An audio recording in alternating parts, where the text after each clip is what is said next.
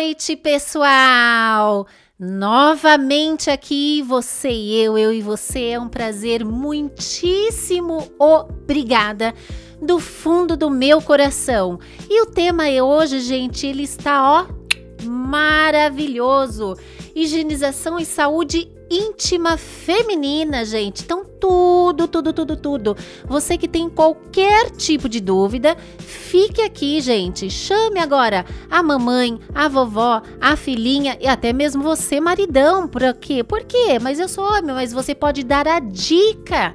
A dica, se sua esposa não estiver em casa, quando ela chegar, você vai enchê-la de dicas. Isso é maravilhoso. E compartilhe essas informações também, gente. Vamos falar falar tudo.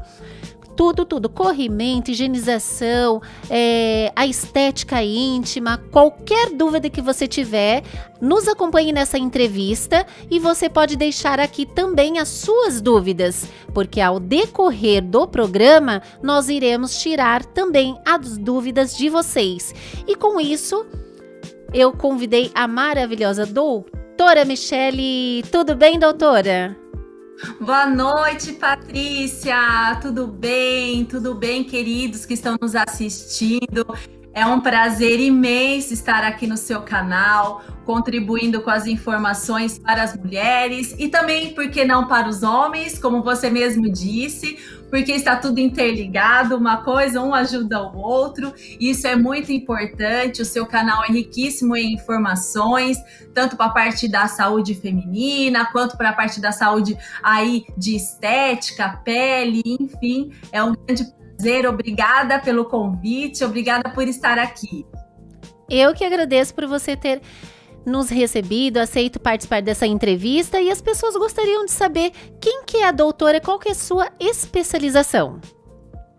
Meu nome é Michelle Scabelo, eu sou doutora médica, sou ginecologista, há mais ou menos já 12 anos de formada, com experiência clínica em consultório particular e também pelo SUS tá? Sou também, trabalho também pelo Sistema Único de Saúde, sou especialista em saúde sexual, nessa parte da sexualidade feminina, trabalho com a modulação do intestino, para quê? Para cuidado da mulher como um todo, abordando a ginecologia integrativa. E fiz também a medicina chinesa, sou também acupunturista, com esse olhar integrativo, para o olhar geral da mulher, para a saúde mesmo, em todos os aspectos energéticos, físicos, como corpo e alma. Maravilha! Vocês que estão entrando, uma boa noite para todos vocês e preste bastante atenção nesse tema que realmente ele está maravilhoso. No entanto, lembre-se, a avaliação online ainda continua, gente. Caso você precise fazer uma avaliação online comigo, mesmo que seja à distância da sua casa, você mora em outra cidade, outro estado, outro país, entre em contato. Você que tem melasma, acne, envelhecimento precoce, alterações faciais e corporais também. E não deixe de seguir a gente, né, lá na nossa página também, Estética Patrícia Elias, será um prazer. Lá no Instagram. Então vamos lá, gente. Uh, doutora, me diz, por que muitas mulheres têm o corrimento e por que isso tem aumentado cada vez mais? Nossa, Patrícia, excelente pergunta, principalmente agora estando numa época de pandemia envolvendo muito estresse, muita tensão feminina, um foco somente para o Covid, né? O foco parece que virou e as mulheres elas continuam tendo seus problemas íntimos, problemas na sua saúde genital. Só que o corrimento, eu costumo dizer para as minhas pacientes, é a pontinha do iceberg. Quando ela vem com a queixa, seja com coceira, com odor, com a secreção na calcinha, isso somente representa uma alteração já, que já vem envolvendo a sua imunidade, já vem envolvendo questões alimentares, já vem envolvendo outros fatores relacionados ao estresse então, tudo isso está envolvendo situações da saúde feminina que precisam ser ajustados. E elas chegam no nosso consultório por conta da queixa, né? Pontual. aquele problema pontual que a está incomodando, às vezes por dor na relação sexual. Por que não? Elas vêm com uma questão inflamatória da mucosa da vagina e realmente os corrimentos eles causam um processo inflamatório local com dor, com desconforto. E às vezes elas vêm no consultório, sabe por que ainda, Patrícia? Porque hum. o marido notou um cheiro ruim durante um ato sexual, seja oral ou até mesmo no, na relação mesmo, e ele fala assim: você procura ajuda porque o negócio não tá bom. E como seria esse cheiro? Isso, do que seria esse cheiro? Não, Muito... como seria? Como seria como esse seria? odor? Isso. Existem alguns corrimentos que causam sintomas como coceira e desconforto vaginal sem cheiro. Outros corrimentos que causam um cheiro como se fosse peixe podre. É isso mesmo. É aquela sensação, principalmente após a relação sexual, sobe aquele odor que o marido não aguenta, o quarto às vezes se contamina, tá? Então, às vezes tem a presença da secreção e o cheiro que fica, às vezes a mulher ela chega no consultório e fala assim, doutora, sabe aquela sensação que quando a gente vai se mexer até na perna, sobe aquele cheiro desconfortável, eu tenho vergonha, eu não sei se a pessoa que está do meu lado está sentindo. E é exatamente isso. É aquela sensação de cheiro, como se estivesse na feira, fim de feira, fim de feira livre. Aí nesse caso, então, não seria nem um peixe, já é um bacalhau podre. Bacalhau podre! Socorro! E ainda tem solução, que a gente vai comentar de várias coisas aqui. Mas é exatamente isso. Então, eles variam de acordo com a gente. Então, tem, por exemplo, causado por fungos, que é o que a gente tem visto muito na mulher, e tem causados por bactérias. Que esse que causa cheiro de peixe, de bacalhau, que nem você disse, é causado pela bactéria Gardnerella. Então, uhum. quando tem aí a alteração ali vaginal, ela libera esse odor bem característico, tanto do consultório ou até mesmo a paciente quando chega. Então, quem está nos ouvindo, nos assistindo, prestem atenção, meninas. Se toquem, se cheirem. É importante isso, porque muitas vezes vocês, antes de nós mesmas, ginecologistas, da área da saúde, podemos te ajudar sim, mas você é o pivô principal. Você se conhece, você sabe o seu cheiro, você sabe como você é. E isso é fundamental para que antes do nosso consultório, que nós trabalhamos com mulheres, antes do nosso consultório, elas já chegam com alerta, falam alguma coisa não tá bom aqui, alguma coisa tá cheirando mal, literalmente. E em questão da viscosidade e da coloração, Isso. acaba mudando essa textura e a cor também? Muda, Patrícia, bem colocado. Quando é causado por fungos, eles não causam um cheiro característico, geralmente eles não têm cheiro, mas é aquela textura de nata. Sabe quando na calcinha parece que vai esfarelar no final do dia? Então parece que vai esfarelar na sua calcinha, aquela sensação de nata mesmo. Geralmente é branco, mas pode até ser um pouquinho amarelado, tá? Varia um pouquinho, principalmente em concentração, porque tem paciente que chega até nós com secreção em pequena quantidade.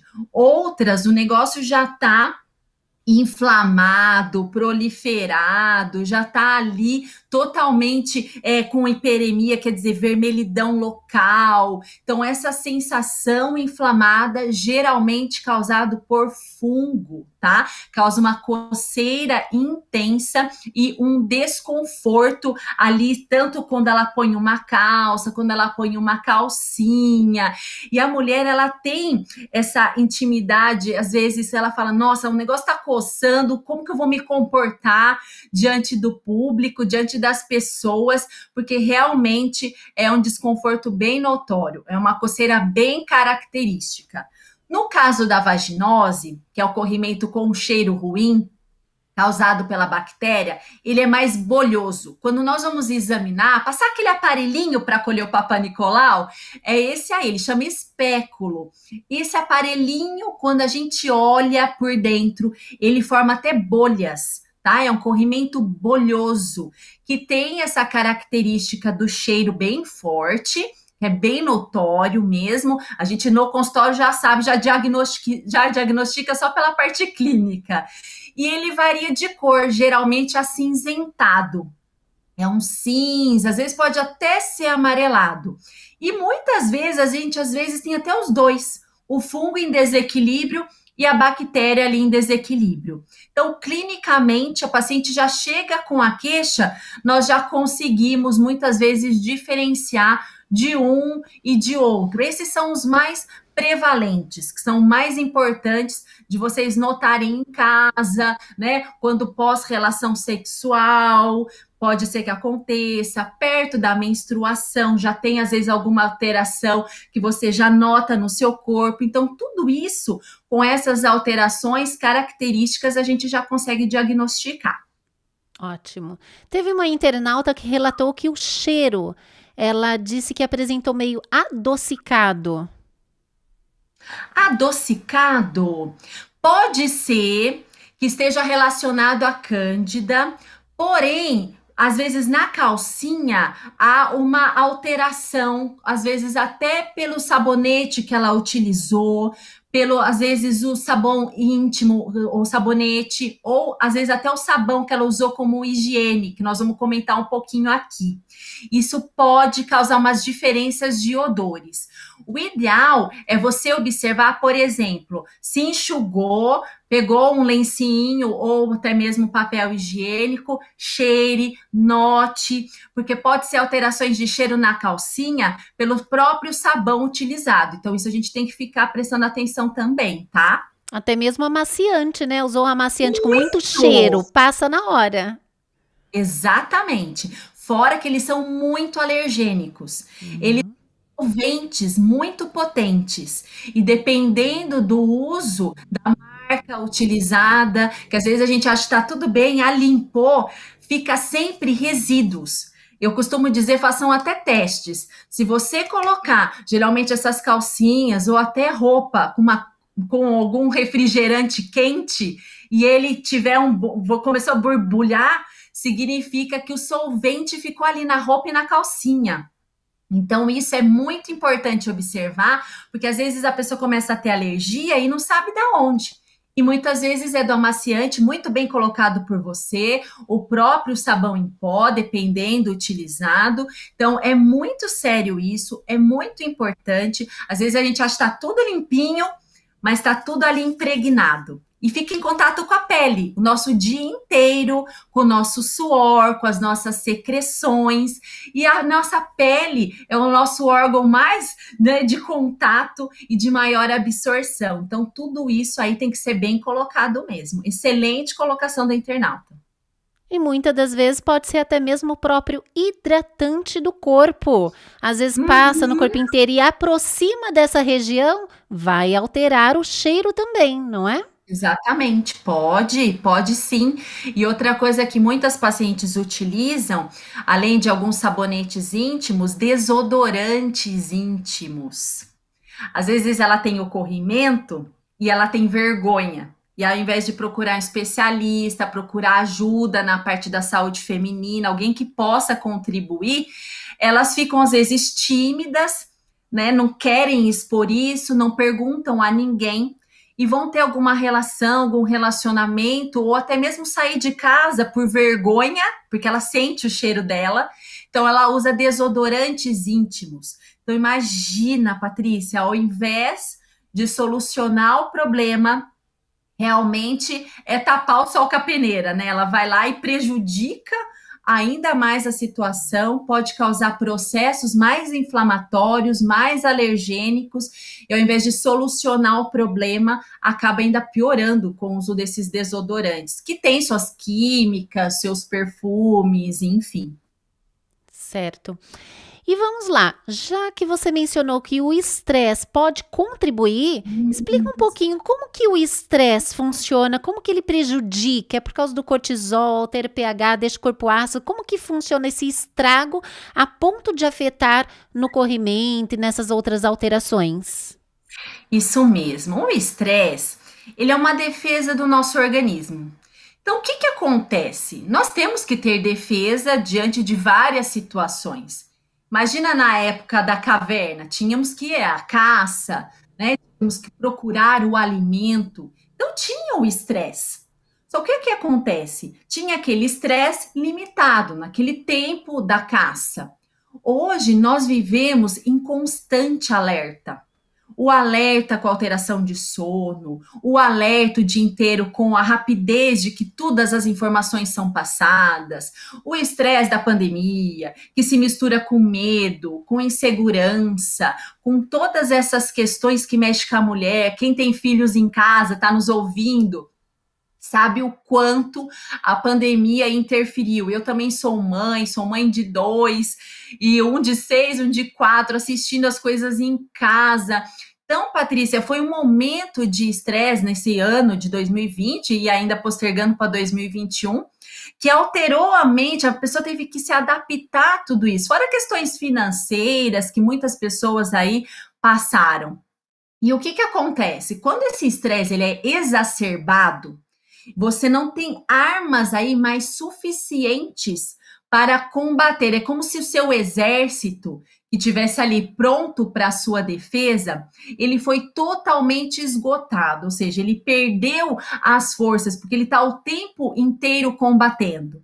E aí vem compulsões alimentares, má alimentação, excessos de alimentos industrializados. Como é que o nosso corpo vai se adaptar a todas essas situações? Ele também está lá no combate a esses alimentos, aos metais pesados, aos parasitas, que desde seja de águas contaminadas, água com metal pesado, várias interferências hoje no corpo feminino e masculino. Tudo isso quando chega no nosso intestino, a nossa mucosa do intestino, ele tem que o quê? Combater isso. É como se fosse falar, ó, aqui não entra. Só que quando tem excesso de inflamação, o que, que acontece com a nossa mucosa do intestino? Ela tinha que ser fechadinha assim, ó. Ela tinha que ser numa defesa, falar, ó, aqui não entra, vai direto para o cocô, e aqui você não passa. E aí o que acontece? Todos esses metais pesados, esse processo inflamatório, esse estresse, o cortisol aumentado, faz com que a barreira da mucosa intestinal aí abra. Isso causa um vazamento de toxinas para o seu organismo. Então, ainda mais excesso de combate. Com todo esse combate, o corpo ele fica fadigado, porque ali é um processo inflamatório local. E existem fungos no nosso intestino, existe. Eles vivem ali de uma forma harmônica. Só que quando há esse desequilíbrio, seja alimentar, seja pelo estresse, seja por alteração de sono, quando há uma alteração desse desequilíbrio, o que, que acontece?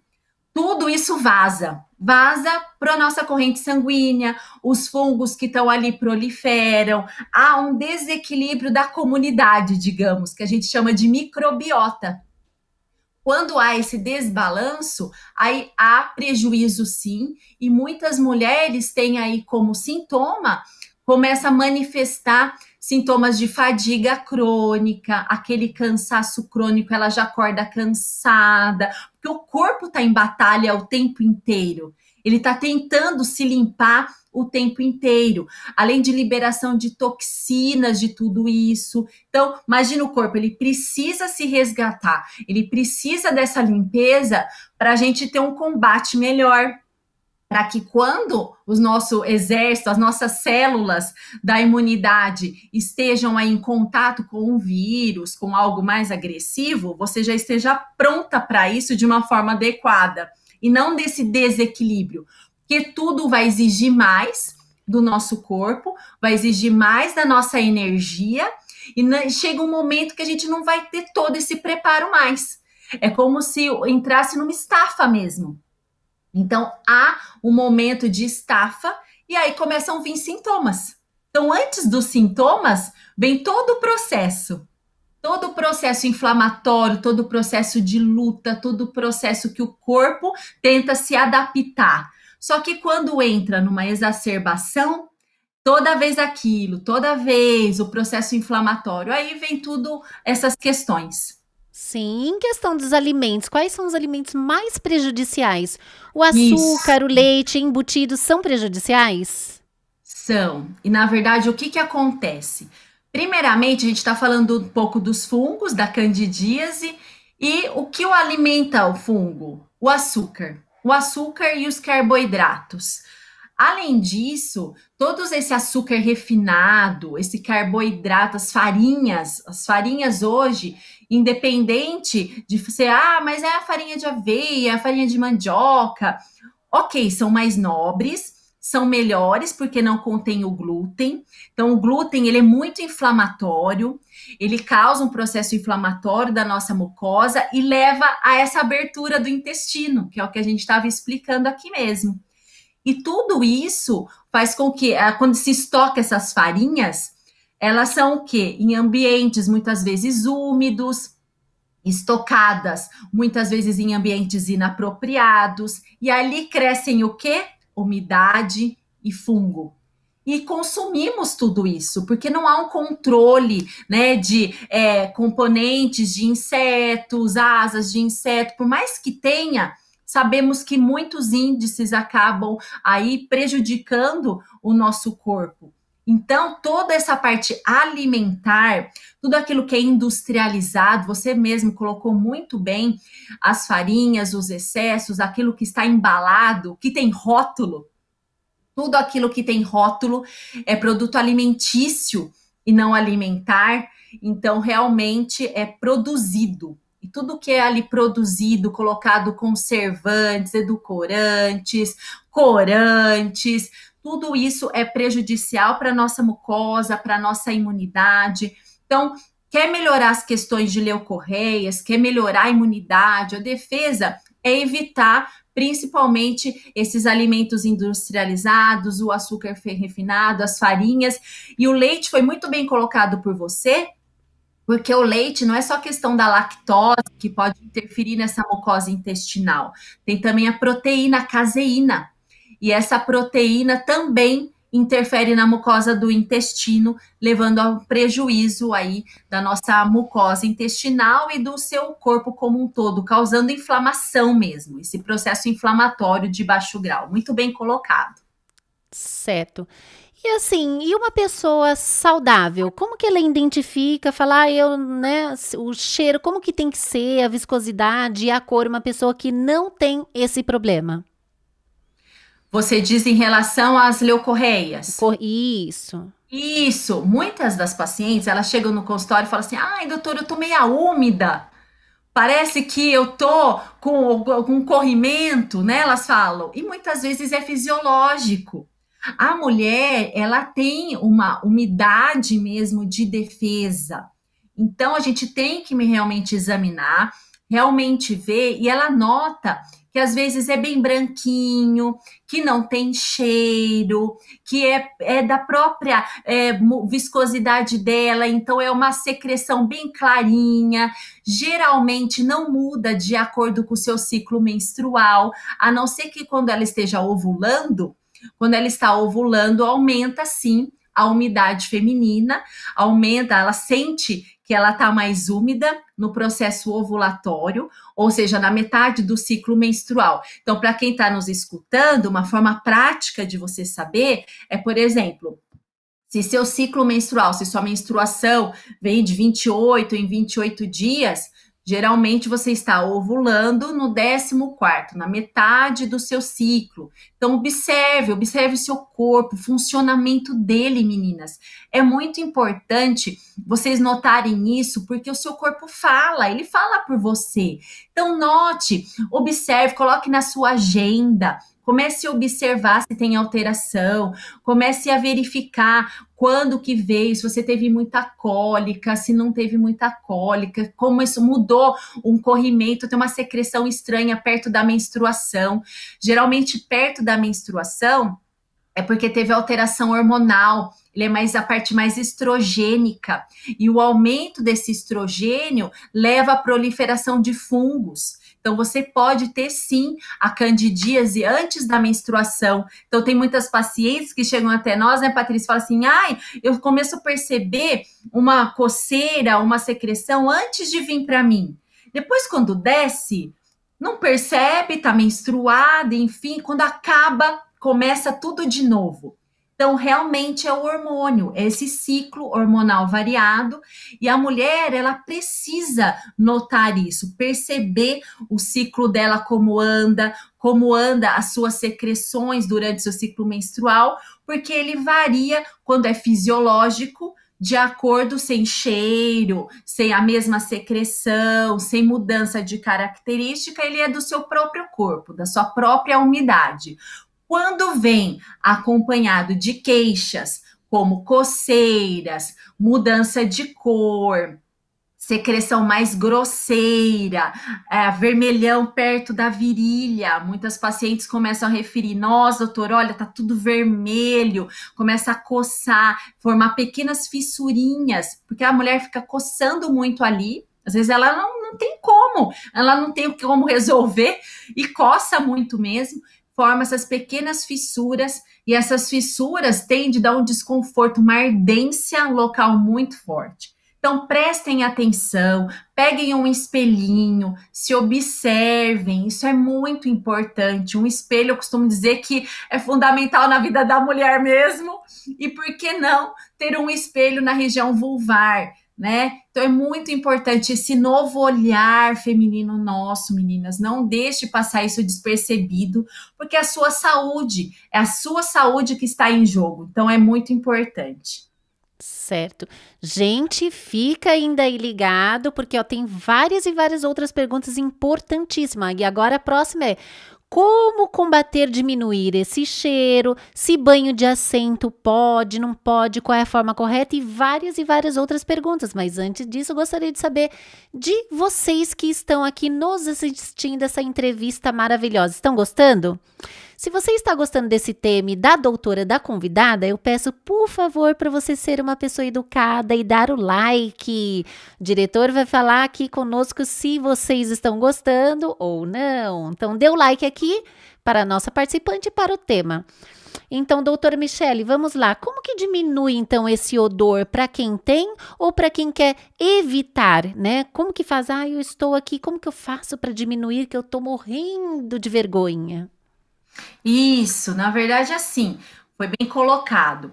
Primeiramente, esse olhar alimentar como prevenção, você comentou de pre, o preventivo, isso é muito importante, né, Patrícia? Então, esse cuidado para que isso não se repita todas as vezes, que a paciente chega no nosso consultório e fala assim: de novo, doutora, Ai, doutor, eu tratei, usei os remédios, tomei tudo que tinha que tomar, agora eu tô de novo, né? Então, o que, que é esse cuidado? O que, que é esse preventivo? Então, tem alguns pilares nisso realmente. A parte alimentar, importantíssimo esse cuidado do excesso de doces, esse excesso de carboidratos, de lanches, de embutidos. Então, comece a prestar atenção nessa parte alimentar Procure se alimentar com comida de verdade, aquilo que vai nutrir suas células, que vai deixar os seus soldados de defesa fortes.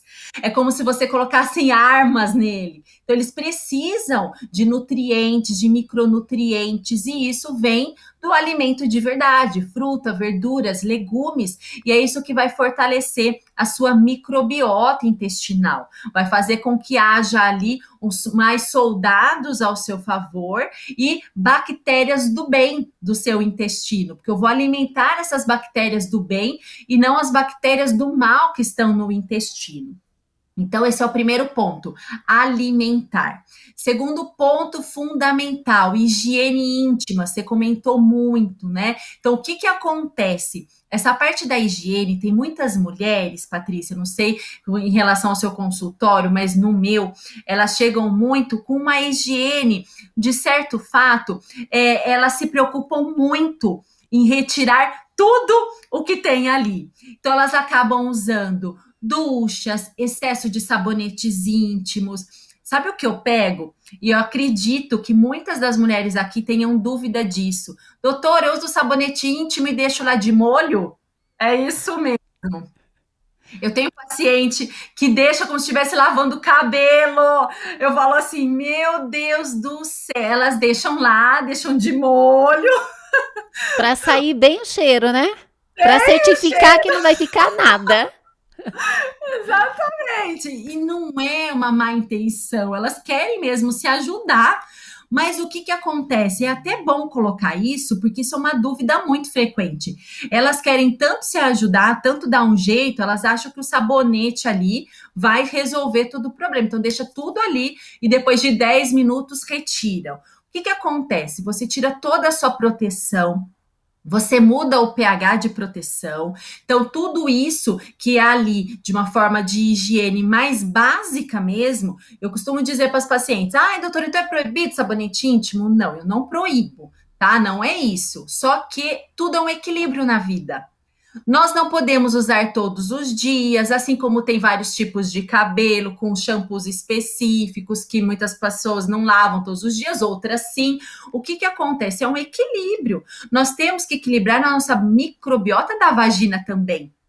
E toda vez que há excesso ali de sabonetes íntimos, tem pacientes que usam duas, três vezes no dia. Eu falo, meu Deus do céu, ela vai lá, toma banho, toma, lava tudo, tudo de novo. Então, não é porque você tira sua proteção, sua própria gordura natural, há um ressecamento. Elas devem reclamar isso para você também, porque elas vêm já com queixas de ressecamento local pelo próprio excesso disso. Sabonetes errados, às vezes sabonetes antibactericidas potentes elas usam, então o que, que acontece? Esses antibactericidas matam todas as bactérias dali arranca todas as bactérias. E aí o que, que acontece?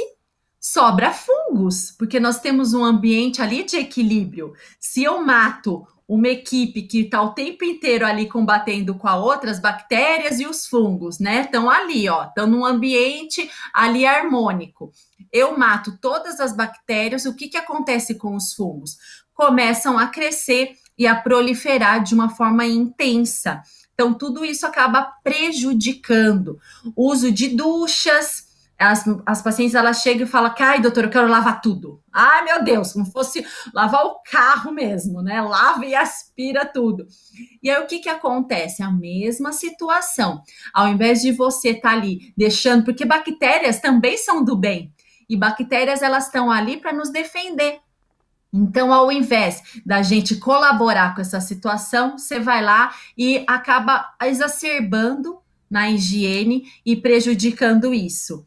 Outras coisas que eu vejo muito em relação à higiene é a questão, ah, doutora, principalmente com crianças, vocês mães que estão nos assistindo, é importante ter esse cuidado com a criança. Tenho até aqui um exemplo para vocês, ó, da nossa, costumo dizer, nossa vaginilda, porque o que, que acontece? Precisa ter esse cuidado, principalmente com as crianças que tem tudo às vezes meio gordinho, e aí a criança vai lá, joga só uma aguinha. Então é importante, depois do banho, abre a perninha da menininha, dá uma olhada se não tem nada ali de secreção acumulado, porque muitas vezes isso acaba dando um mau cheiro, acaba fazendo com que a menininha acabe coçando ali e às vezes proliferando bactérias locais, então, porque ela própria secreção mesmo, né, da própria fisiologia da menina, só que acaba acumulando nessas regiões mais gordinhas, dos grandes, dos pequenos lábios. Então, é importante você olhar, ter esse olhar da vulva da menina, da sua,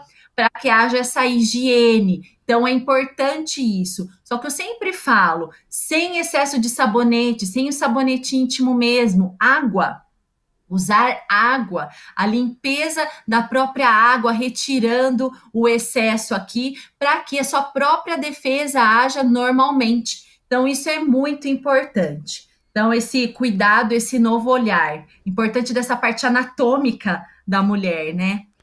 Agora, tira então uma dúvida da grande maioria que está aqui, ó, chovendo de dúvidas. Então, como fazer corretamente a higienização da região íntima, né? As, a frequência da utilização do sabonete e qual que é o sabonete mais apropriado e como fazer essa higienização. Isso. O sabonete íntimo, ele pode ser utilizado numa frequência aí de duas a três vezes na semana, tá? Para você de uma forma mais prática, tá? E com um pH adequado, com uma marca de confiança, dermatologicamente testado, sem aqueles sabonetes do próprio corpo, porque usa no corpo inteiro, daí aproveita, já usa na região da vulva. Então tem que tomar esse cuidado. Sabonete reservado para a região íntima, que já tem o pH adequado para essa região, dermatologicamente testado, hipoalergênico. Então existem marcas específicas para isso que costumamos que costumamos indicar, mas geralmente é muito fácil encontrar nas próprias farmácias, tá escrito direitinho, dermatologicamente testado, sabonetes íntimos com pH adequado e é específico para essa região. Então, de duas a três vezes é o que eu costumo orientar para as pacientes, evitar o uso diário e evitar o uso todos os dias. O que eu costumo e que dá, dá muito efeito, principalmente como antifúngico, equilibrando toda essa parte de antifúngico, antibactericida, é o óleo de coco. Eu gosto muito de indicar para as mulheres, antes delas dormirem, além de aumentar a lubrificação feminina normal, ele acaba atuando muito como antifúngico natural. Então, como utilizar o óleo de coco, meninas? Super dica, pega essa aqui, é uma coisa barata, prática para você utilizar no seu dia a dia, que você pode aí aplicar. Eu costumo indicar para as minhas pacientes uma forminha de silicone, ó, normal. Como essa for, for fazer chocolate, você pega essa forminha de silicone e coloca o óleo de coco aqui, ó, no lugar, tá? Então, você pode fazer de vários formatos, o que quiser. Então, coloque o óleo de coco aqui e coloque no congelador. Toda vez antes de você dormir, destaque um deles. E antes de dormir, vai tomar banho, enfim, você já pode utilizar.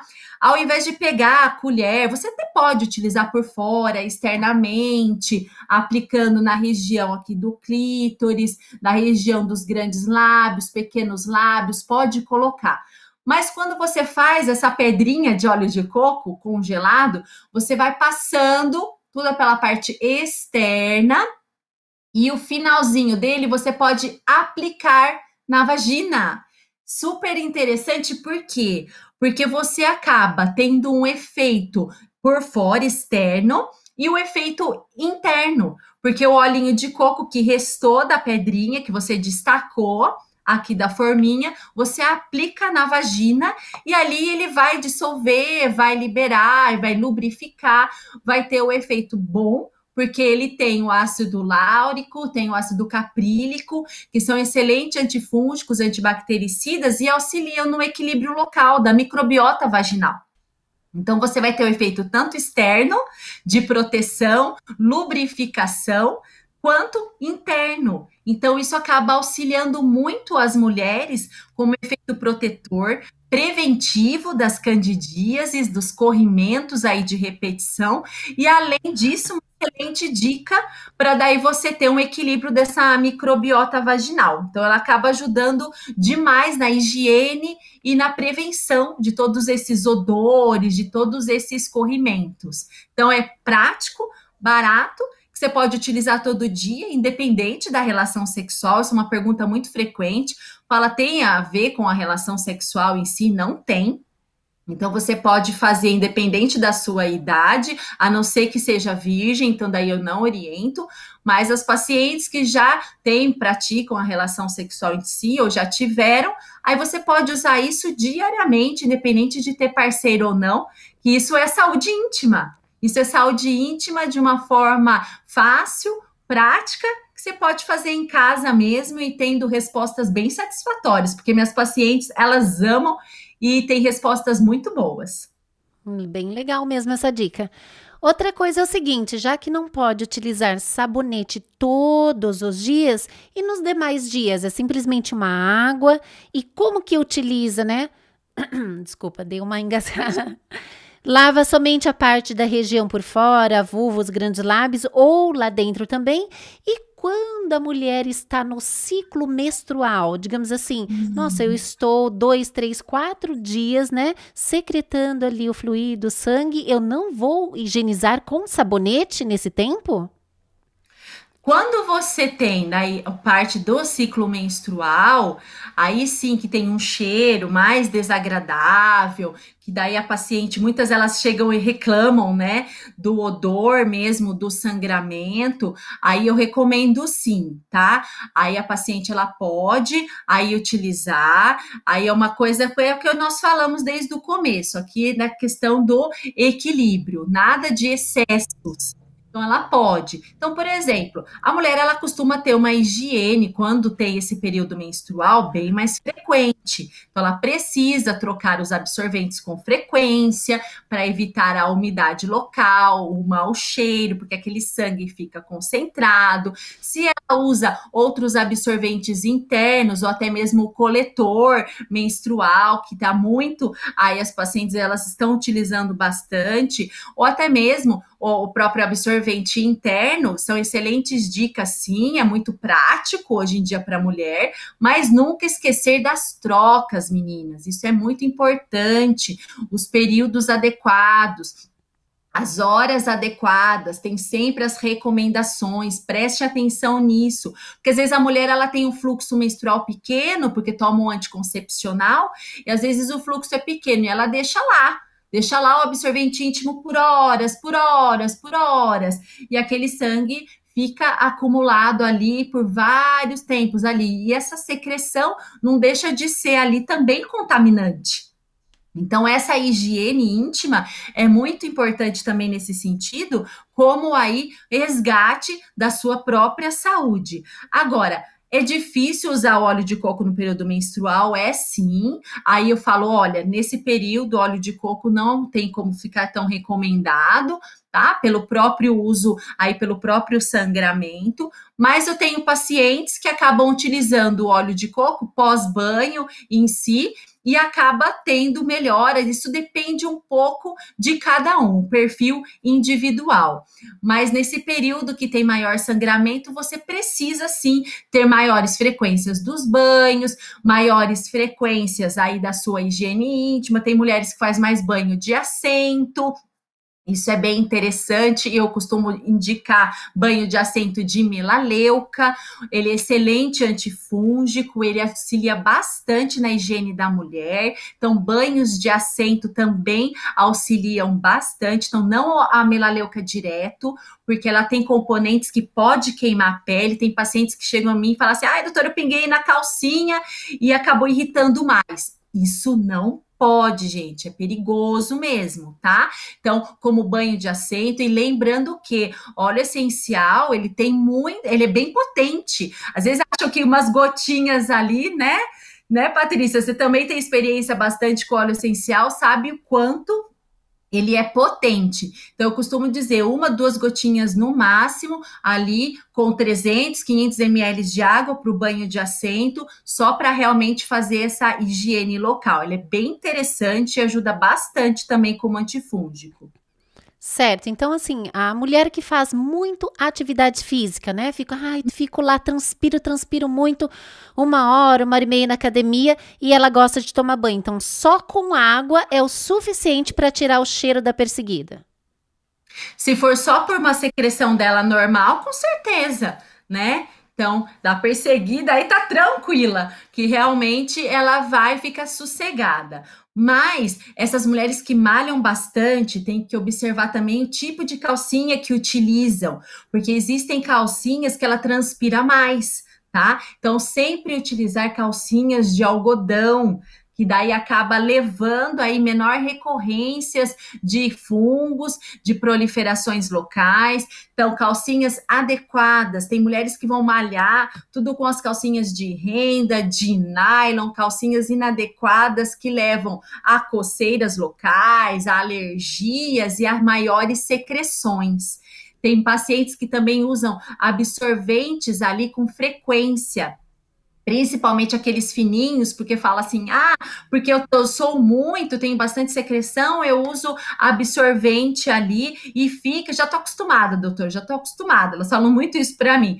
E o que que acontece? Eu ensino a elas que esse aumento da umidade, principalmente com atividade física, com absorvente local, com as calças, né, de ginástica, tudo isso aumento da temperatura aumento ali da umidade, ou seja, o ambiente propício para fungos. Então, observem isso. Então, observe esse uso de calcinhas. Eu costumo dizer assim: ah, nada de absorventes ali. Ah, doutor, mas eu transpiro muito. Ah, é melhor você trocar a calcinha. Então, é melhor você levar mais amostras de calcinhas, no caso, principalmente pacientes que já trabalham, daí já vão malhar. Então, usam mais calcinhas, troca essas calcinhas, deixam elas mais secas, um ambiente mais seco ali, do que utilizar absorventes, pelo amor de Deus, porque aumenta a umidade e pode levar a recorrências aí de, de corrimentos e odores desagradáveis. Certo.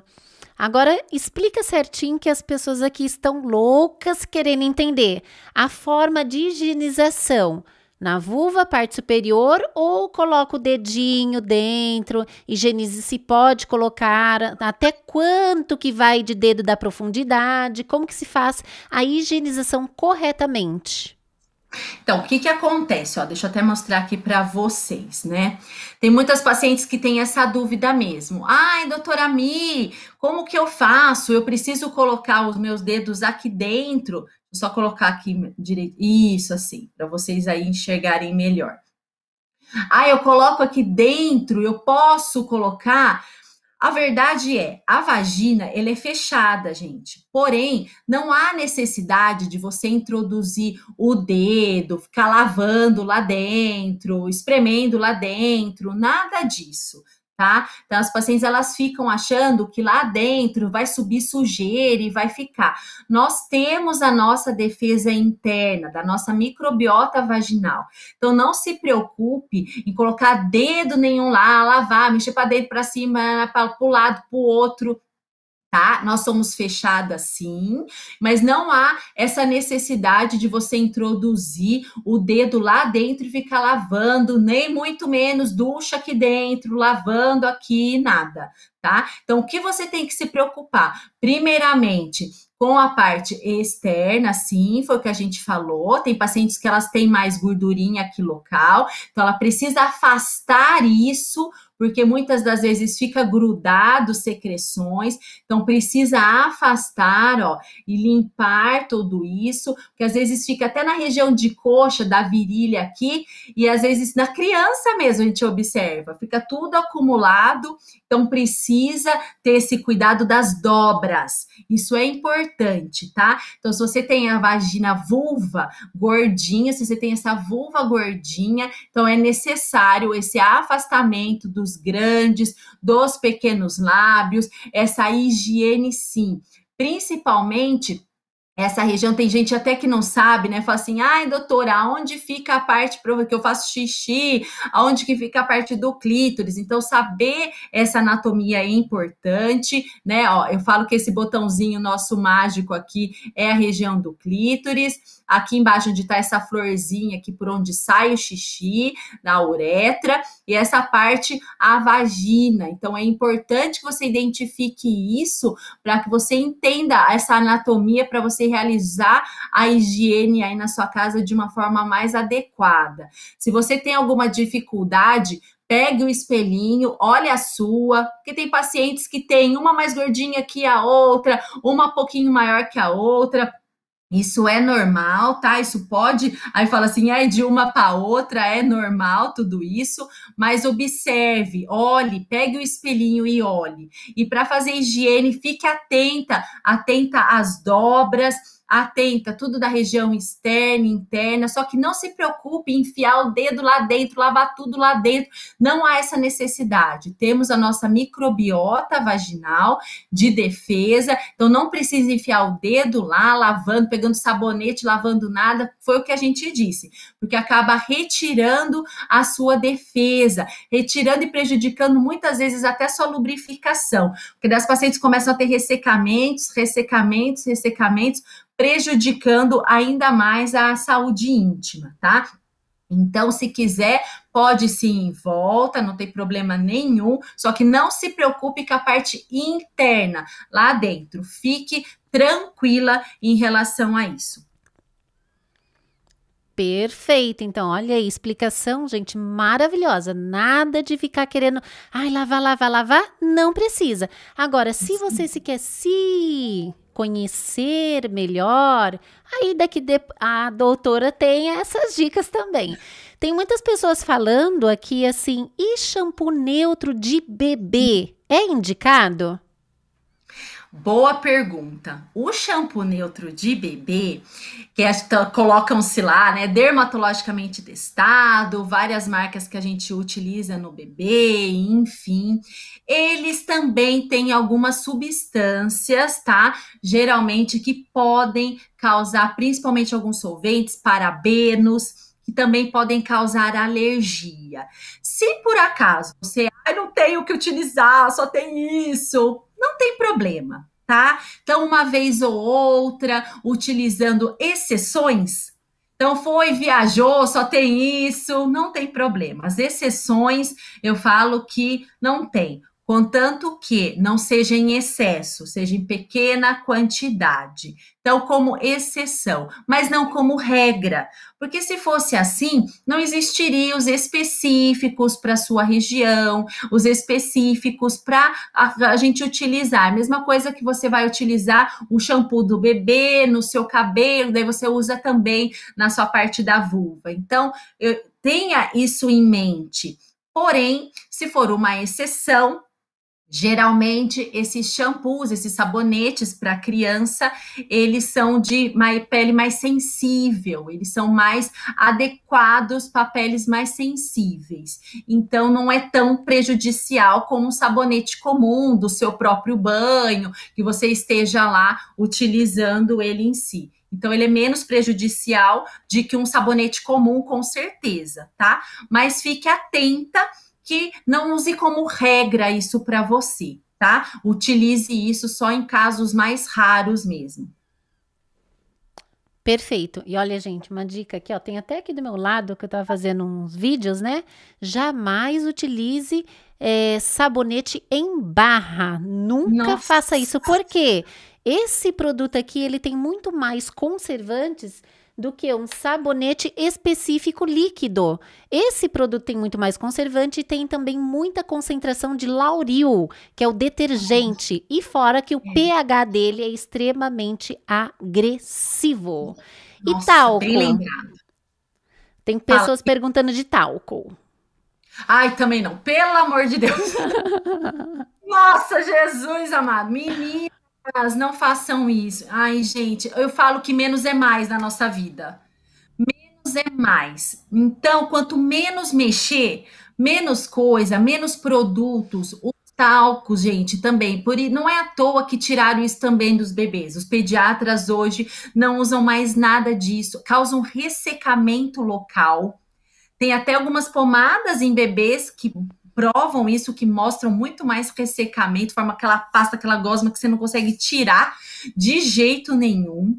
Então, até lencinhos umedecidos, fraldas utilizam conservantes e alguns produtos na, na própria fralda, para você ter ideia, Patrícia, prejudicial então, se, né, se prejudica daí a pele do bebê, também prejudica a nossa. Então, talco nem pensar, meninas. Nossa, vai te prejudicar, vai te ressecar, não vai te proteger em nada, benefício zero. Então, nada, menos é mais na nossa vida, menos é mais. Maravilha. E agora, dá algumas dicas então de como fazer e quais são os ingredientes que pode colocar em um banho de assento para evitar a coceira, se tá ali que o corrimento melhorar, para evitar, para manter a saúde íntima da vagina. Olha, excelente colocação. Banho de assento, meninas, vocês podem utilizar e até intercalar, tá? Podem utilizar o óleo essencial de melaleuca, como a gente falou no começo aqui da live, pode duas gotinhas aí em 300, 400 ml e fazer esse banho de assento. Vai ser excelente como preventivo. Você pode intercalar ele com uma colher de óleo de coco ou até junto, não tem problema nenhum. Você pode colocar uma colher de óleo de coco nessa água morninha, tá? E fazer o banho de assento. Excelente, vai te ajudar bastante. Outra dica legal é você colocar o peppermint. Na verdade, é como se fosse a menta, óleo essencial de menta, você também pode colocar, ele é antifúngico, ele é antibactericida, então se você quiser intercalar entre um e outro, esse óleo essencial também ajuda bastante aí nessa prevenção da candidíase. E uma coisa bem interessante que as minhas pacientes utilizam é lencinho umedecido que se compra em farmácia, às vezes são caríssimos, e a gente acha que, ah, se usa em bebê, tá tudo certo e a gente acaba usando muito excessivo em nós que tem perfume. Aí você usa e fala assim: ah, vou ficar cheirosinha, vou ficar ó, vai ficar ótimo. Vai lá, pega o lencinho umedecido e usa. Uma dica super legal que eu dou é lencinho umedecido caseiro em casa, que vocês podem fazer. Como que vocês fazem? Rapidamente explicando aqui, para vocês pegarem essa dica, vocês podem pegar papel toalha mesmo, esses papéis mesmo comuns, tá?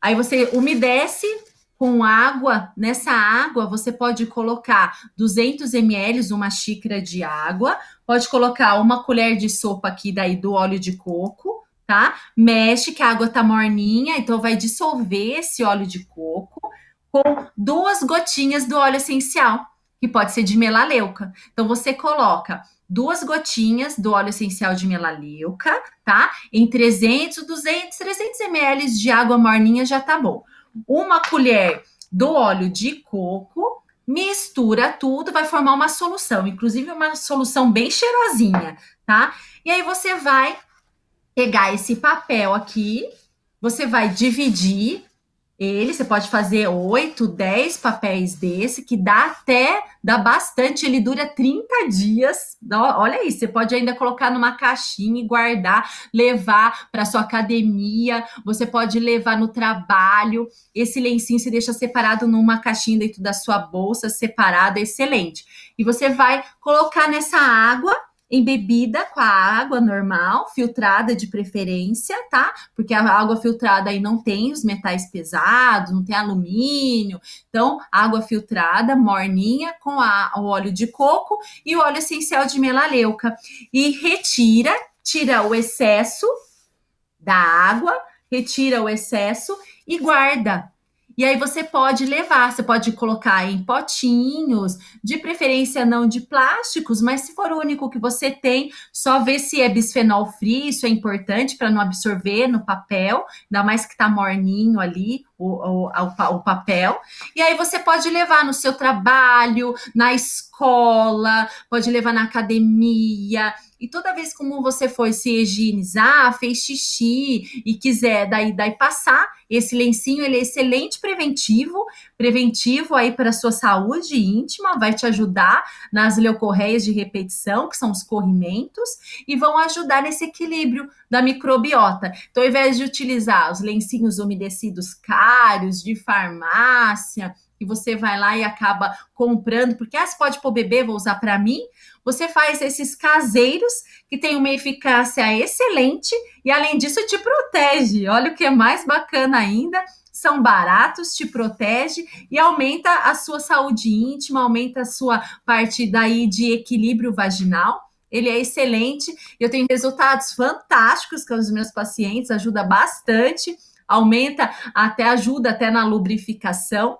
e aí acaba causando um equilíbrio vaginal. Então é excelente dica, além do banho de assento, é utilizar lencinhos umedecidos caseiros que você pode utilizar aí no seu dia a dia. Legal. E o que, que você acha? Tem pessoas que utilizam pedra ume com babatimão para dar uma fechadinha. Já ouviu ah, falar? Já, já ouvi falar. Eu não tenho muita experiência no consultório disso, mas eu já ouvi falar. Tem pacientes que já até comentaram comigo de, de fazer isso, porque daí dá aquela contraidinha. não sei se você tem alguma experiência nisso, mas eu não tenho tanto nisso em consultório. Não sei se você gostaria de compartilhar alguma coisa aí com a gente sobre. Não, era mais a sua pergunta de especialista se é ou não prejudicial, se não é indicado, porque logo em seguida teve uma outra internauta ah. perguntando se bicarbonato pode utilizar em banho de assento. Ah, então, o bicarbonato, até o vinagre, muita gente acaba falando sobre isso, né? Tem situações que pode sim, porque ele acaba atuando para o equilíbrio do pH, tá? O que a gente quer, o que, que acontece? O pH vaginal, ele varia de 3,8 a 4,5. Esse é o normal, ou seja, é o pH ácido ali da vagina. Então, quando há um desequilíbrio desse pH, seja pela mudança dos bichos locais, seja pelo estresse, seja por uso excessivo de alguns sabonetes errados, o que a gente quer é ter esse equilíbrio. Então, quando se tem sim um excesso ali, daí aumenta-se a acidez, aí leva uma proliferação maior fúngica local. Então, o bicarbonato ele acaba neutralizando mais e acaba auxiliando um pouquinho nesse desequilíbrio. Então, pode, mas depende.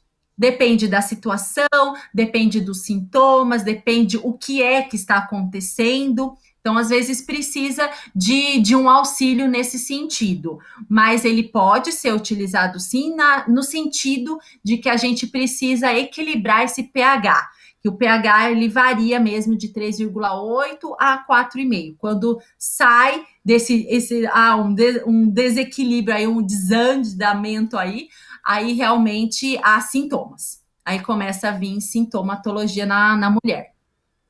Certo. Anticoncepcional pode causar a candidíase? O que, que acontece? Nossa, o anticoncepcional, Patrícia, muitas vezes o que, que acontece? Ele pode causar sim, porque ele tem estrogênio, né? tem alguns anticoncepcionais que não tem estrogênio. Então, às vezes, é só progesterona. Mas o que tem estrogênio, que são os conjugados, estrogênio mais a progesterona, eles costumam levar, sim, a aumento da candidíase. Porque o estrogênio aumentado, até a parede do fungo, ele tem receptores. O que são receptores? São como se fossem casinhas na membrana dele, como se fosse a pele do fungo. Ele tem esses canaizinhos de estrogênio. Então, quanto mais ambiente estrogênico, quanto mais hormônio estrogênico local, pode sim levar a aumento de candidíase. Excelente colocação, viu? É, pode sim. Certo. Então, e, e, herpes, vamos agora falando da, dos cuidados, né? Uhum, tá. Antes disso, você tinha falado, né, da academia. Ah, vai pra academia, troca calcinha, etc. E no dia a dia da mulher, qual é o tipo de tecido que é o melhor? É o algodãozinho leve para ela ficar no seu dia a dia? Porque Isso. existem tecidos pesados, poliéster, meio plástico, aquelas calcinhas, né, meio esquisitas assim, não é, é. tão interessante. É, isso mesmo. A mulher ela acha que para ser sexy e ao mesmo tempo interessante, aí ela vai trabalhar com lingeries inadequadas. Né? O que, que acontece? O trabalho, o dia a dia, academia, ficar em casa, até ficar em casa eu oriento nada. Dormir nada, zero calcinha, vai dormir amiga, zero calcinha. Tiver em casa de home office, agora que a pandemia, fica sem calcinha, minha amiga, tá tudo certo, meninas, tá? Deixa ela respirar. Deixa, amiga, deixa, deixa a amiga aí viver um pouco porque é muita coisa. Eu uso de muito jeans. Eu costumo dizer para as pacientes: não é o jeans que causa o corrimento, é o ambiente que ele proporciona. Então fala assim, ah, então o jeans causa o corrimento? Não, não é o jeans, é a, a situação ou seja, é a, a, parte apertada, tá quente, fica úmida, você soa mais. Então é totalmente diferente do que você está usando um vestido, uma calcinha de algodão, uma calcinha apropriada para o seu dia a dia. Então ela tem que ser 100% algodão. Então é isso que vai fazer com que é, aumente aí não sua proteção, mas evite um ambiente proliferativo de bichos. Então, nós estamos evitando um ambiente proliferativo de bichos. Tá em casa? Nada. Então é, é, libertador. Eu tenho pacientes que falam assim: ai, mas doutora Mia, eu não costumo dormir sem calcinha. Ai, parece que eu tô sem proteção. Elas sentem isso. Então, uma dica que eu dou para vocês: retirar a calcinha é libertador nesse aspecto. Dorme com uns shortinhos de algodão, ou tá no frio, só a calça de algodão que isso facilita você no seu dia a dia, nessa parte de higiene, evita secreções, evita ali é, o suor da noite, que às vezes a perna fica ali grudadinha uma na outra, se dorme de lado, então fica ali mais quente, fica ali mais úmido. Então, para quê? Para o uso da calcinha ali, ela não tem função nenhuma. Então, retire, tomou banho, usou óleo, fez a sua higiene, que a gente já ensinou, usou óleo de coco, fez um banho de assento, seca com uma toalha íntima sua, tá? Nada de uma toalha que daí tá ali úmida no dia a dia, não. Uma toalha íntima sua, separada, seca bem, ela não deixe a vulva úmida, isso é fundamental, não é só para vulva, não, embaixo dos seios eu tenho pacientes que chegam e falam assim: ah, doutora, tá coçando tudo aqui embaixo, ah, não só a parte da axila, mas principalmente quem tem bastante mama, bastante seio, e às vezes a mama ela pende um pouco, fica tudo úmido. Então, secar essa região é muito importante, assim como a região da virilha. Seque não tenha pressa de sair do banho, tenha pressa de sair do banho e vai lá e já põe pijama, já põe tudo e vai dormir. Não, seque. É importante secar para evitar essa umidade, para que não seja um ambiente propício para o bicho que a gente não quer que cresça. Isso e a é calcinha, é... como que deve ser higienizada? No banho? Tem que secar no sol, Nossa. passar o ferro, lá, algum produto específico? Como que higieniza? Isso mesmo.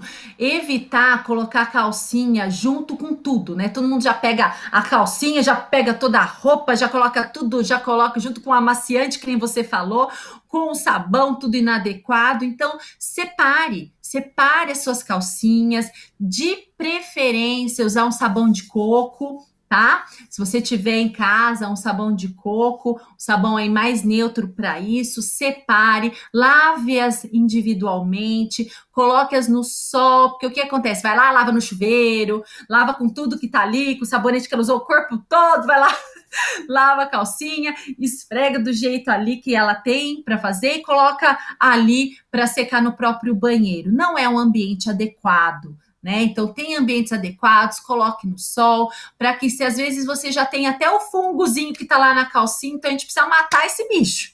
Então, coloque no sol, passe suas calcinhas com ferro, as calcinhas adequadas, que nem a gente ensinou aqui, coloque elas no ambiente adequado, ao ar livre, ao sol, para matar o bicho.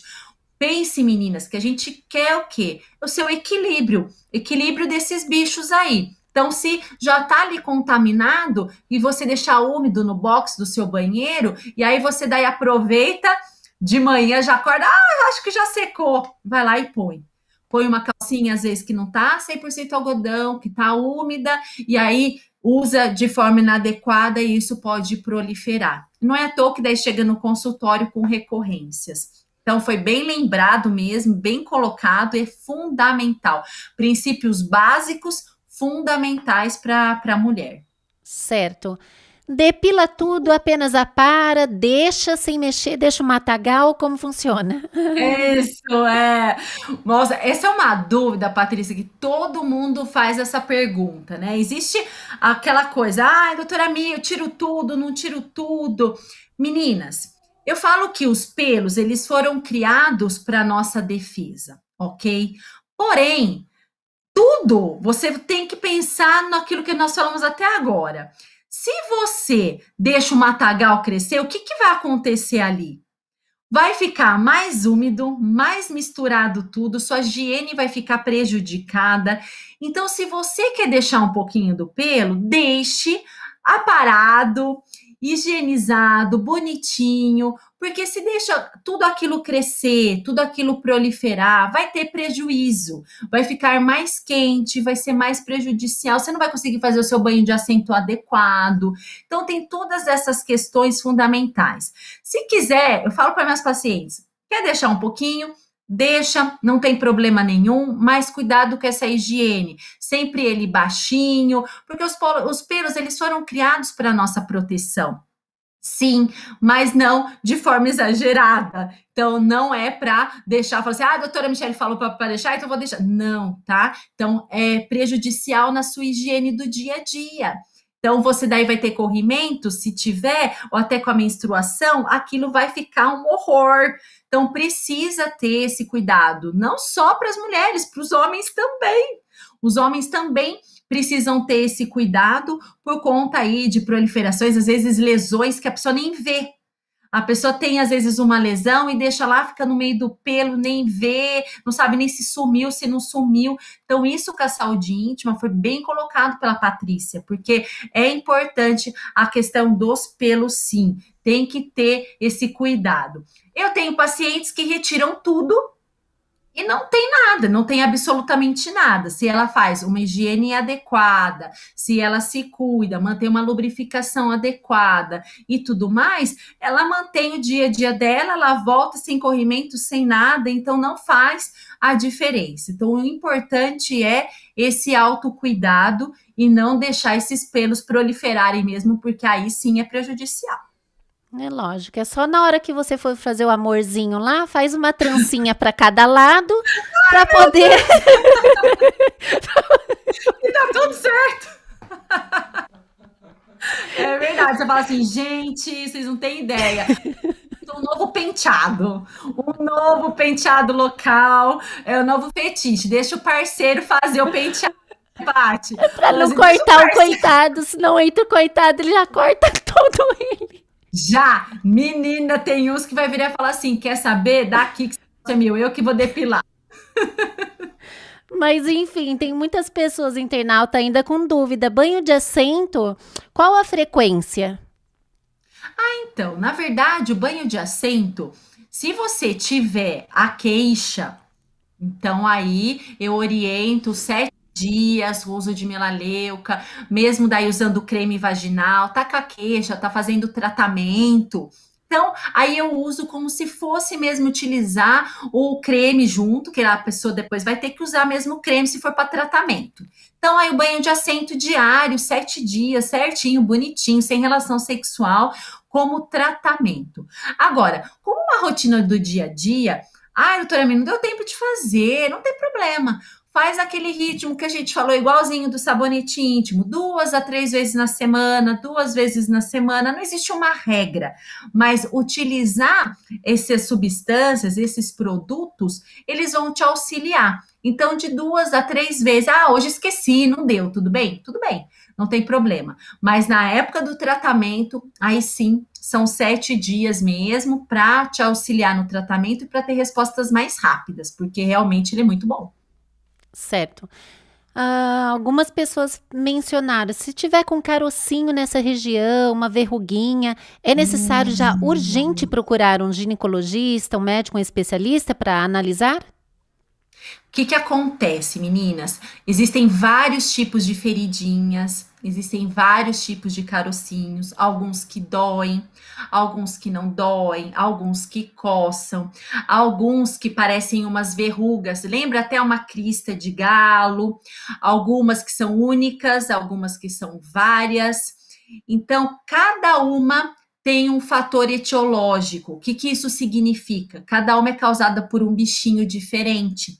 E geralmente esses carocinhos, eles são doenças sexuais, tá? Doenças sexualmente transmissíveis. Ah, doutora Mi, são todos os carocinhos doenças sexuais? Não. Podem ser foliculites, ou seja, algum pelinho seu que ficou encravado, alguma acnezinha ali, que daí alguma glândulazinha que entupiu, formou um sebinho. Isso muitas pacientes às vezes chegam até a gente e falam assim: ai, doutora Mia, tô com um negócio esquisito aqui embaixo que quer. Às vezes é um próprio sebinho, às vezes cresceu uma gordurinha ali local. Mas nada melhor do que o especialista for e caracterizar, tá?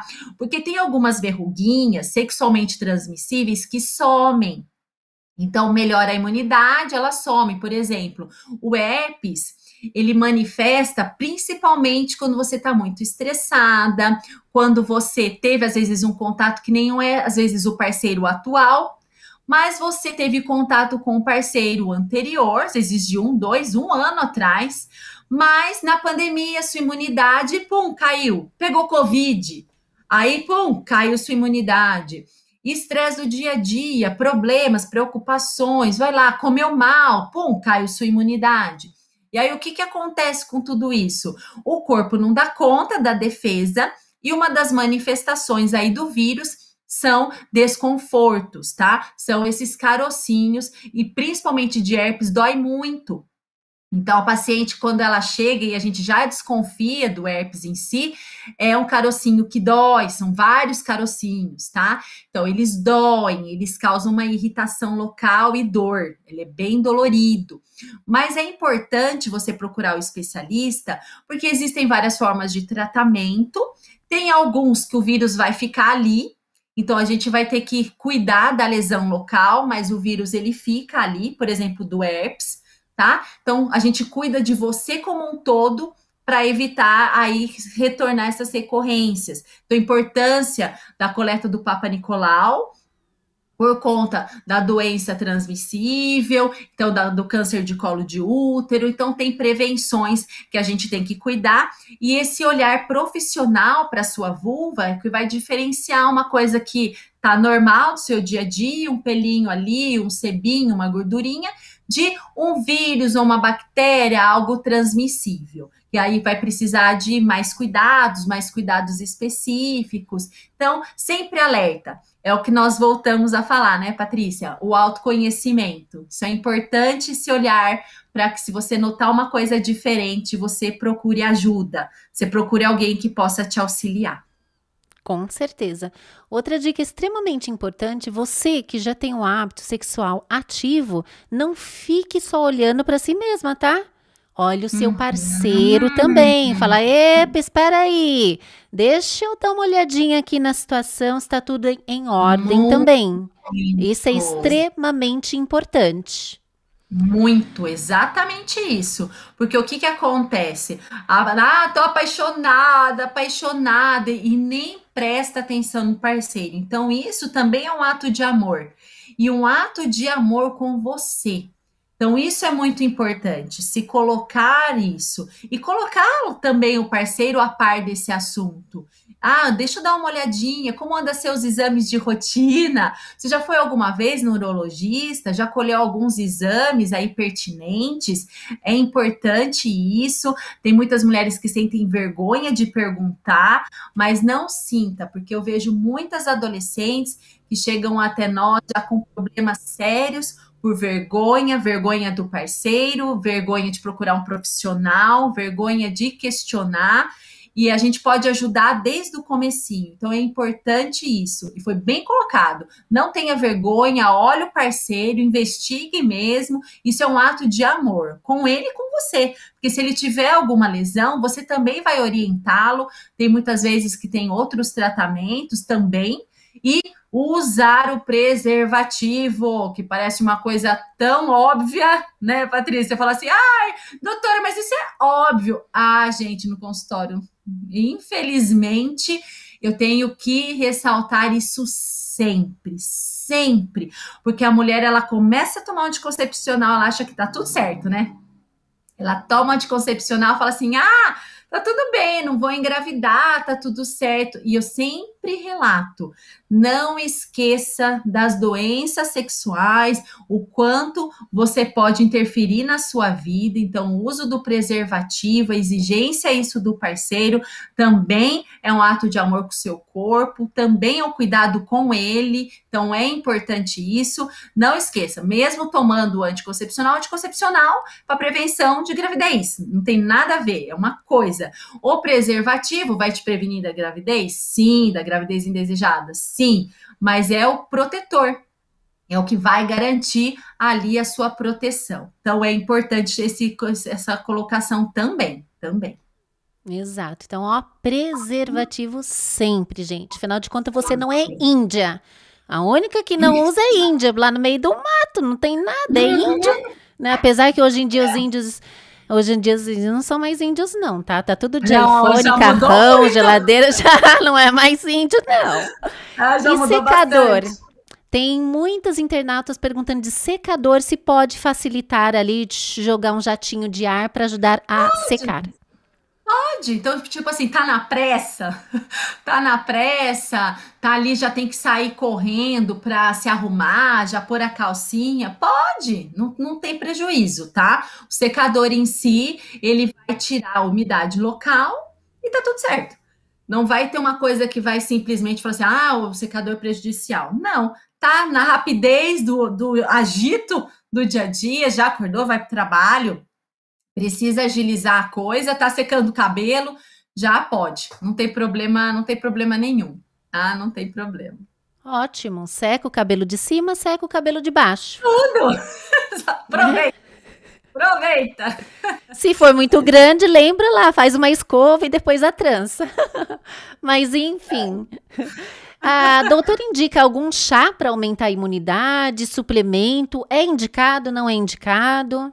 É sim. Olha, meninas, é muito importante. Existe o chá de. Olha só que, que legal e interessante. O chá de orégano, tintura de orégano, ela ajuda muito como antifúngico tá? Então, pacientes que têm leucorreias, os corrimentos, candidíases de repetição, você pode fazer uma tintura de hortelã, pedir para manipular mesmo, é um produto natural, um fitoterápico, e você pode fazer o chá da tintura de hortelã e junto com orégano, é bem legal, 50% de cada. Se você tiver hortelã em casa, tô plantando hortelã, é bom também? É, ele é antifúngico, antiparasitário, hortelã é uma carta na manga, ele é bem interessante.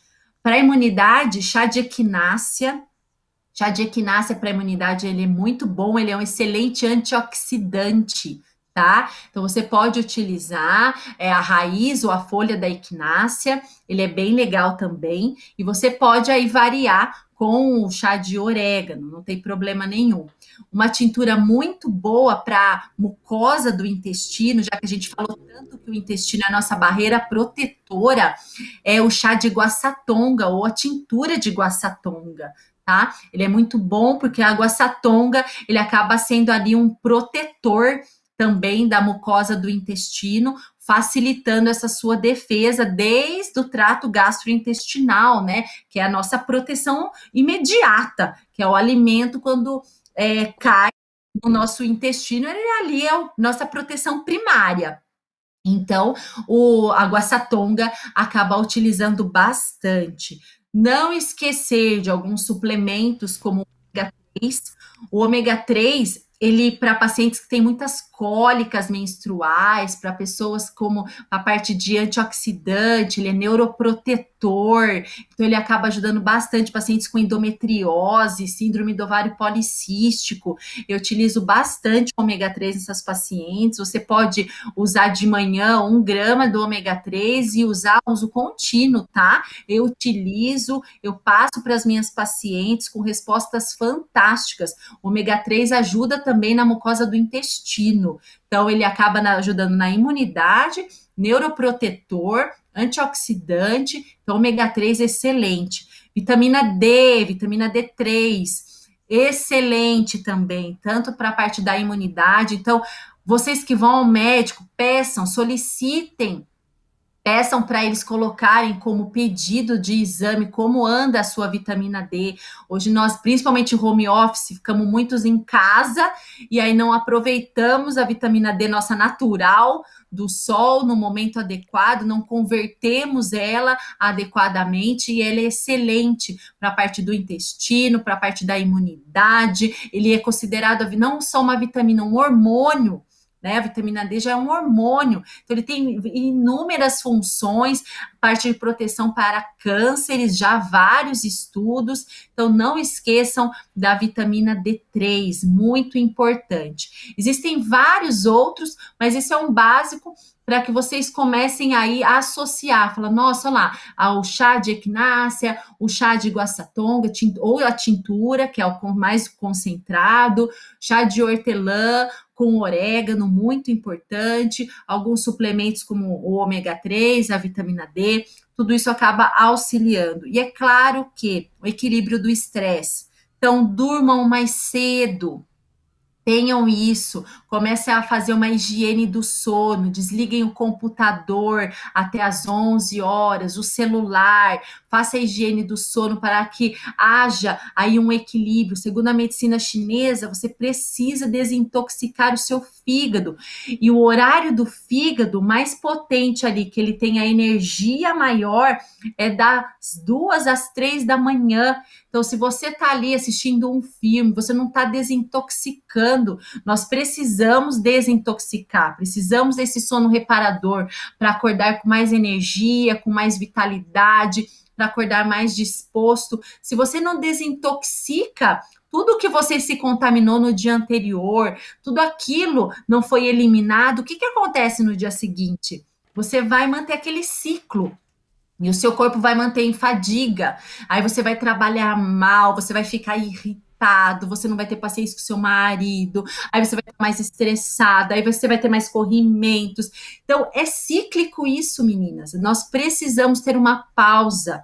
Medite de manhã, tem um tempo para você. Isso é fundamental para aumentar a sua imunidade. A meditação já tem vários estudos sobre isso tenha o foco um pouco no seu corpo, acorde 10, 15 minutos antes e tenha essa concentração, esse foco em você, medite, é importante isso, porque a gente acorda já fazendo café, já fazendo um monte de coisa, já arrumando a bolsa, já colocando tudo, não sabe se toma banho, se se troca, o que que faz, se cuida dos filhos. Então, esse agitar isso faz com que o, tudo isso haja um prejuízo, né? Então a gente tem esgotamento. Então tem um tempo para você, para sua atividade física, um tempo para uma boa alimentação, sente para comer, mastigue, porque a nossa proteção ela começa desde a boca. Nós temos enzimas para digerir todo esse alimento, senão vai chegar tudo inteiro. Então nós precisamos ter o tempo para digerir, para o mastigar. Tudo isso é fundamental. São pequenas coisas que fazem a total diferença no nosso dia a dia. Muito interessante.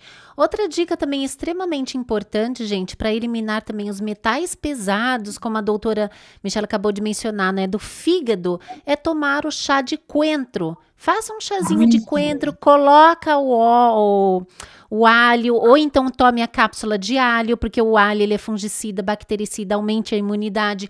O própolis também é muito bom. O própolis faz uma faxina no seu corpo e o coentro elimina todos os metais pesados. E para complementar, tome probióticos também. Aqui no canal já ensinei já o chá de cambucha, suco fermentado, até mesmo falei do kefir até mesmo kefir, gente. Tudo que tiver o probiótico é bom para a saúde em geral. Então, aumente a sua saúde e imunidade e tudo isso vai ficar muito legal. Doutora, e em questão da estética íntima, né? O escurecimento, a vulva já meia flácida, aquela coisa assim que a pessoa vai ficando tristinha, tem até vergonha dela mesmo. O que fazer? O que selecionar? Quais são as dicas? Olha, muito bem lembrado, Patrícia. Na verdade, assim, o escurecimento muitas vezes é pela questão do próprio atrito, que causa um processo inflamatório ali local, levando aí como se fosse uma defesa do organismo, né? Pelo atrito, atrito, atrito, seja por uso às vezes de roupas mais apertadas, muito jeans, que é aquilo que a gente está comentando desde o começo aí da nossa live. Esse excesso de atritos causa um processo inflamatório ali da pele, levando sim a um escurecimento.